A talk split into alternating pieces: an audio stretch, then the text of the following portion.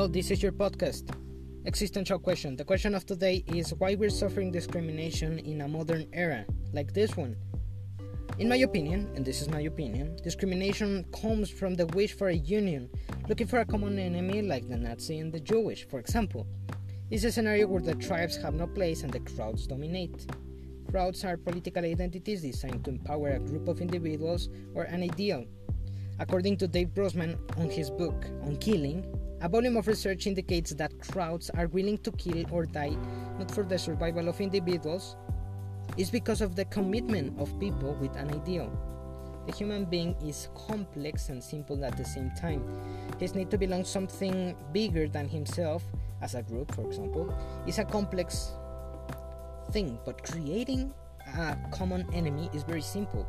It's giving a proposal that is really simple to a complex problem, but creating an enemy stops being something so simple when you look how methodical, creative, coordinated, and sadistic human beings become, blinded by their own ideology. Discrimination is the product of the division that exists between species, but dividing is not a purely human act. Animals also have the ability to divide between us and them. That can cause violence between individuals, violence that happened with social mammals, but in the case of organized groups against others, is this case.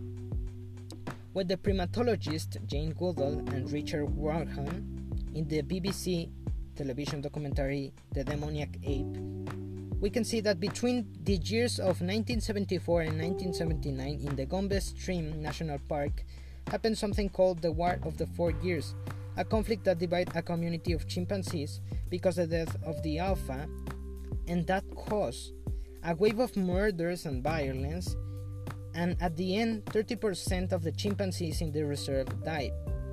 The groups and divisions evolve with the human beings. In a current world like this one, governed by capitalist ideologies, mainly the simplest division can be between individuals with capital and individuals with a lack of capital.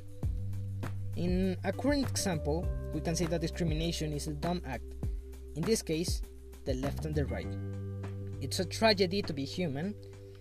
The crowd make us cruel, and all because of an incompetent bunch of bureaucrats without charisma that we have as leaders. They don't have another power than saying, at least we are not like those others. Don't love me, but hate them. The problem is that those others are not demons, they are other humans, and there is nothing wrong with thinking different. Instead, it's wrong to exclude others just to abstain, just, just to abstain power. It is the most stupid betrayal. It damages society and it destroys systems. The left and the right does not exist. They are a trick of language, so children of the poor kill each other on the battlefield while the elites fight for the power. But if we remove the blindfold from our eyes, we will realize that we have more in common with each other than compared to our leaders. In conclusion, discrimination is a problem originated by our impulses. But what we need to do is to stop running to extinction, build a new global society, unified at the top but diverse at the base, where each person has the right to their personal identity but also to be released through the community, where each society, each group can integrate to the whole humanity without sacrificing their difference. I know it's not easy, but what things that are easy are worth it? I leave you that question and thank you so much.